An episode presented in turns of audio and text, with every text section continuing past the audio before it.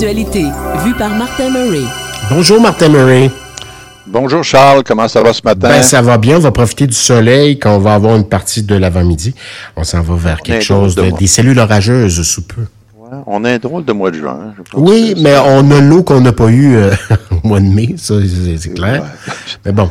On est là-dedans. On est là-dedans. Est-ce que euh, c'est El Niño ou El Niñal? En fait, on, ben, euh, qu'on est passé à El Niño. Je vous invite à aller écouter l'entrevue réalisée euh, la semaine dernière avec Isabelle Saunier, notre notre scientifique en résidence, où on a parlé de tout ça. Là. Il semblerait qu'on s'en va vers de l'humidité et de la chaleur intense cet été. Effectivement. El Niño qui s'est installé. Bref, ben, c'est pas ça qu'on parle. On parle de, de liberté d'expression euh, prise, prise au piège de la bien-pensance. Tu parles de wokisme ici, euh, si je ne m'abuse. En fait, oui, oui, puis peut-être un peu plus large que ça. Je pense que ça dépasse le wokisme. C'est plus une forme d'intolérance par rapport à une pensée qui n'est pas celle que l'on aurait soi-même. Donc, la liberté d'expression, elle est reconnue par les chartes québécoises et canadiennes. Donc, qu'est-ce que c'est la liberté d'expression? Ben, c'est le droit d'exprimer ses opinions, même si elles sont controversées et dérangeantes, ainsi que de critiquer des idées et des valeurs sans crainte de subir des représailles. Puis évidemment, elle fait partie des, euh, des droits et libertés fondamentaux. Mais depuis la fin du, du en fait, des années 90, euh, au début des années 2000, on est on est rentré dans un autre euh, une autre sphère qui s'appelle la bien-pensance. Ben, la bien-pensance, c'est une forme de repentance, une culpabilité historique, une culture de l'excuse, des lois mémorielles et l'anti-discrimination. Donc, autrement dit, euh, on est dans une période où euh, il faut faire attention à ce que l'on dit. Euh, il faut à ce, dans... à ce que l'on a déjà dit aussi. ouais, ouais, ben oui, parce que ça, ça peut nous rattraper. Ça il y a des gens qui fouillent. Et ben, il y a des gens qui rattrapent des, des, vieux écrits et qui peuvent éventuellement, ou encore des, des paroles que vous avez dites qui ont été enregistrées et qui par la suite viennent vous les remettre sur le nez. Euh, mais au-delà de ça, je pense que ce qu'on vit comme phénomène actuellement, on vit un phénomène d'ostracisme par rapport à justement cette bien-pensance-là. Euh, on n'a plus le droit de critiquer ou encore d'émettre une opinion contraire, euh, de peur de blesser une personne ou l'autre ou éventuellement de, de heurter ses sensibilités. Fait que ce que ça amène, ça amène un débat qui n'a pas lieu, donc une dialectique, donc les échanges parfois musclés euh, au niveau des, des, des, différentes opinions, ben, on ne l'a pas. Et euh, ce, discours-là, lignifiant, que l'on retrouve, euh, bon, je parlais tout à l'heure de wokisme qu'on a qu'on a vu apparaître aux États-Unis euh, et qui a essaimé un peu partout en Occident, qui est très fort d'ailleurs au Royaume-Uni, euh, l'est dans le Canada anglais, un peu moins au Québec, mais on est quand même à rattraper. Et il y a eu il y a eu quand même euh, ben, pourquoi je parle de ça aujourd'hui? Parce qu'il y a eu deux éléments qui, qui ont retenu mon attention au cours de la dernière semaine. Bon, le premier élément, euh, ben, ouais, aux dernières semaines, peut-être les deux dernières semaines, bon, la décision euh, du tribunal euh, du gouvernement fédéral qui a décidé euh, donc la cour d'appel qui a jeudi de la semaine passée mm-hmm. qui a remis de l'ordre dans la décision du CRTC Blanc Radio Canada pour avoir diffusé une chronique où on mentionnait le livre de Pierre Vallière dans lequel on utilisait le mot haine. Oui, le fameux mot haine. Exactement. Et donc, euh, la, Cour d'appel a dit, ben là, vous avez outrepassé vos droits, ça faisait pas partie de vos prérogatives au niveau du CRTC. Et euh, là, on était vraiment dans une approche, quand on parlait de la bien-pensance, euh, là, les, les, gens du CRTC avaient décidé, eux autres, dans leur grande logique, de dire à Radio-Canada, vous n'auriez jamais dû. Alors que tout avait été sorti de son contexte et tout ça, ben, c'est un livre qui, qui, qui, est connu, qui est lu depuis, pas nécessairement un excellent livre, mais quand même, c'est le c'est euh, Pierre ben, C'est le reflet d'une époque aussi. Euh, ben exactement. Le, livre dans le fin fond d'une prison à New York et voilà. Et donc, ça peut partir d'une époque. Et euh, aujourd'hui, ben, ce qu'on voit, c'est ce genre là, de réprimande-là, de sanctions qui est outrancière et qui fait en sorte que l'on n'a plus le droit de dire, même de penser, euh, en dehors de la doxa qui, qui, qui, qui, fait partie des couleurs de ce jour.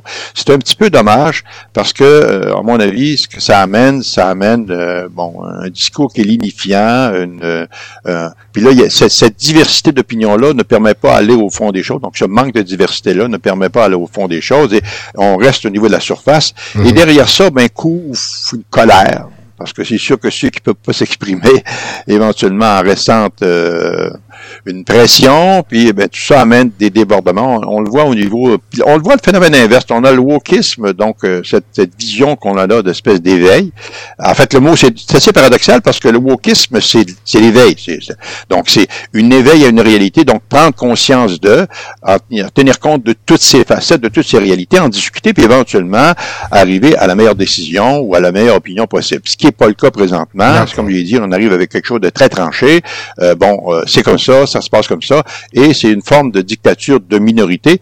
Euh, donc, au niveau de nos collectivités, maintenant, on se ramasse avec beaucoup, beaucoup, beaucoup, beaucoup de minorités. Oui, il y a une euh, confrontation de génération aussi, je dirais, là-dedans, pour avoir une, une jeune de, dans la vingtaine, de 26 ans, à mes côtés, euh, souvent, en fait, ma fille, à qui je parle une fois de temps en temps, elle est vraiment de, de, comment dire, dans cette mouvance-là où faut puis ce que je lui dis, moi, je dis, ben, quelqu'un peut plus dérailler sa place publique sans dire, hey, vous déraillez monsieur ou vous déraillez madame, puis euh, c'est inacceptable, on peut le dire.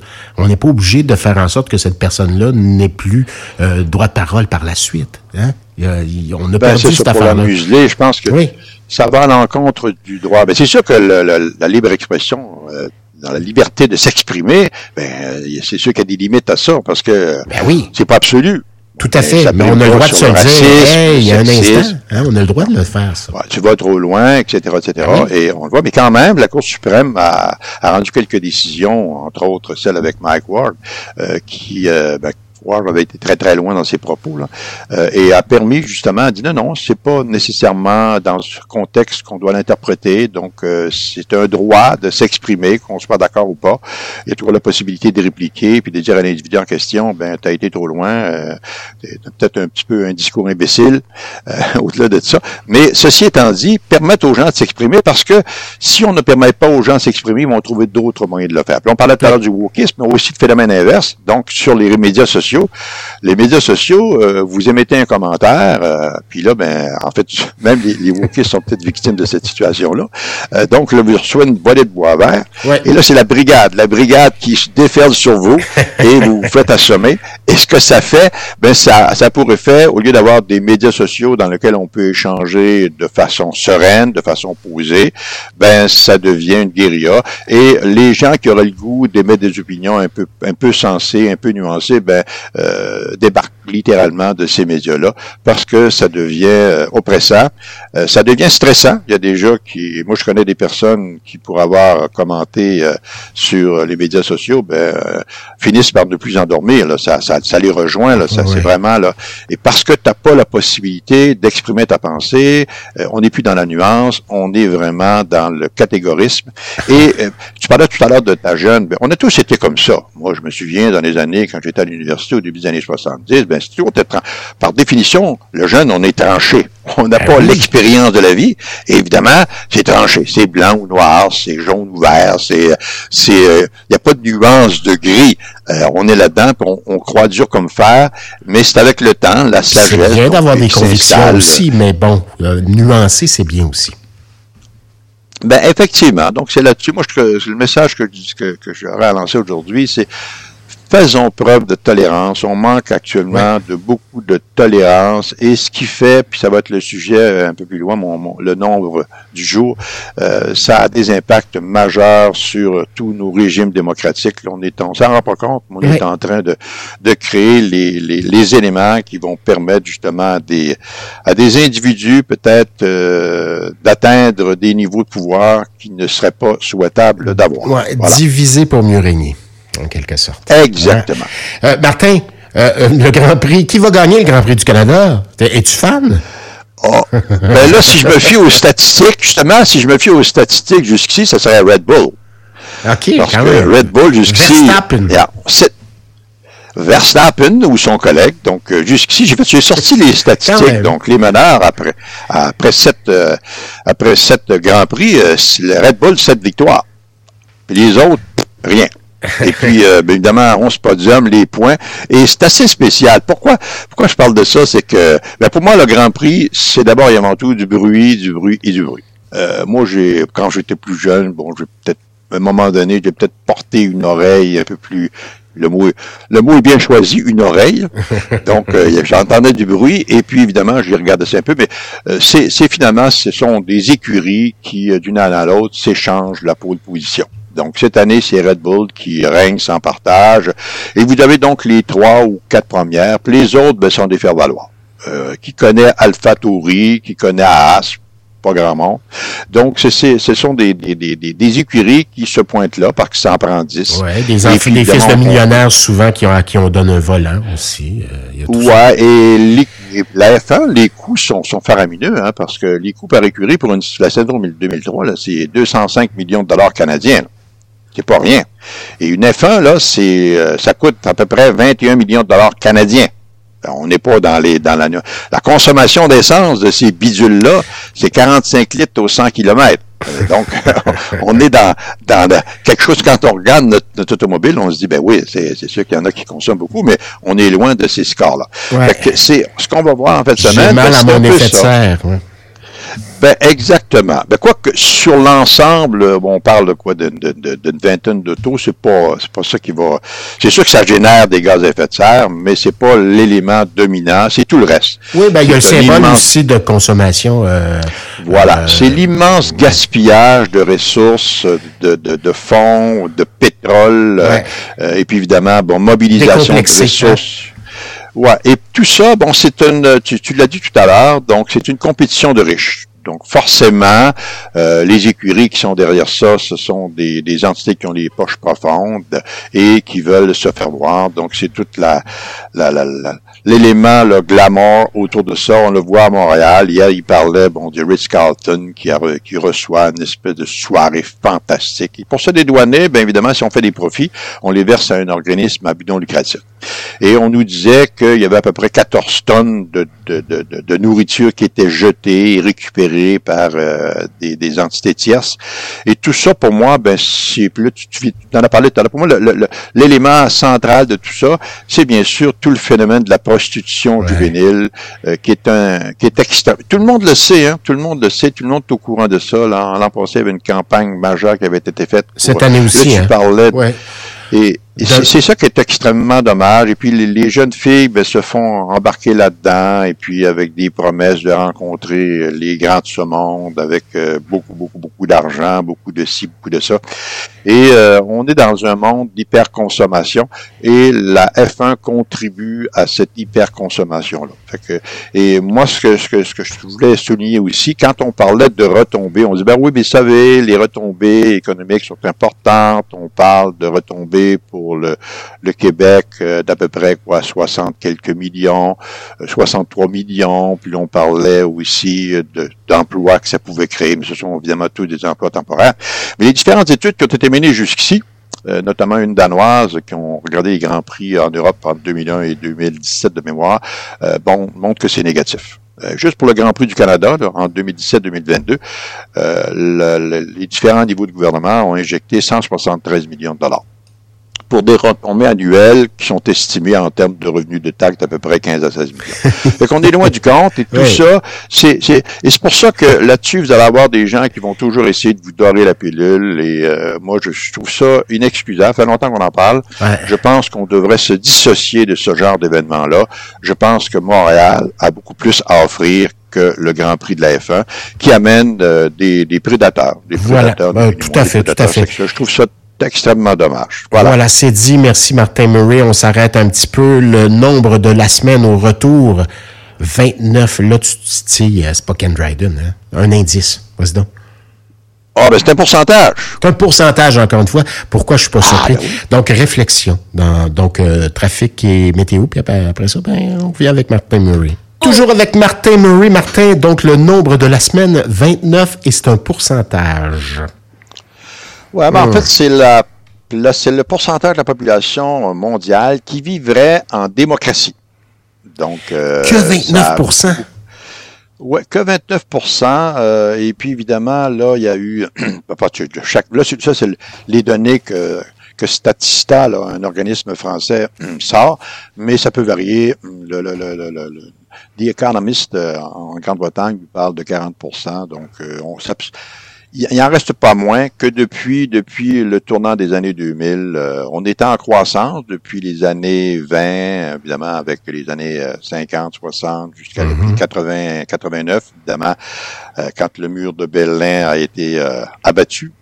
là, la, la démocratie s'est installée dans les pays de l'Est et ça a permis d'atteindre, on dépassé le 52-53% Donc, on est passé de 52% à 29% en si peu de temps. Ouais en quelques années. Et euh, c'est parce qu'actuellement on a un phénomène euh, qui, qui bon l'Inde était une grande démocratie. Maintenant on la considère plus comme une démocratie illibérale. Donc elle ne fait pas partie des démocraties dites euh, libérales parce que on a maintenant beaucoup beaucoup d'interdits en Inde. Et l'Inde c'est quand même 1,4 milliard d'habitants. C'est ce qui a fait chuter cet indice là donc la démocratie se nourrit bien sûr donc possibilité délire. euh, les personnes qui vont nous diriger. Euh, aussi, ben, au niveau des libertés, on parlait tout à l'heure de liberté d'expression, donc liberté de s'exprimer. Mhm. Euh, les journaux sont aussi libres de toute influence, ce que l'on n'a plus ou à peu près plus le maintenant du côté de l'Inde, donc ce qui a fait basculer ce pays-là dans les démocraties encore élective, mais illibérale. Il y a des violences, bien sûr, entre les hindouistes et les musulmans, euh, ce qui crée des situations là, problématiques. oui, c'est extrêmement dangereux ce que l'on vit. Puis quand on regarde notre voisin du Sud, euh, les États-Unis, euh, avec Donald Trump, et puis sa horde de quelques dizaines de millions, on parle de 70, 74 millions de gens qui croient encore à lui, croyaient encore à lui. Euh, et donc c'est un, un, despote, euh, on peut pas, peut pas qualifier autrement cet individu-là, euh, qui euh, a tous les travers, tous les travers de ce qu'un politicien pourrait éventuellement avoir, lui les a tous en un seul individu, et il réussit à surnager malgré tout ça. Donc on est là-dedans, et, et c'est pour moi c'est extrêmement dangereux, et ça rejoint ce que je disais tout à l'heure, la liberté d'expression. C'est tellement fondamental d'accepter les divergences, d'accepter de discuter. Sinon, on permet à des individus comme ceux qu'on connaît, donc de s'ériger en maître, comme ça a pu se passer en Russie, comme on le voit en, Chine actuellement, bon, en Inde, dans une tout la, beaucoup de pays en Afrique aussi vivent des situations comme celle-là. Donc, vous avez, faut pas vous exprimer euh, au risque, sinon vous vous retrouvez en prison. L'avion en ira. Juste le fait éventuellement d'écrire quelque chose, ben, peut vous condamner, peut vous amener en prison pour des dizaines d'années.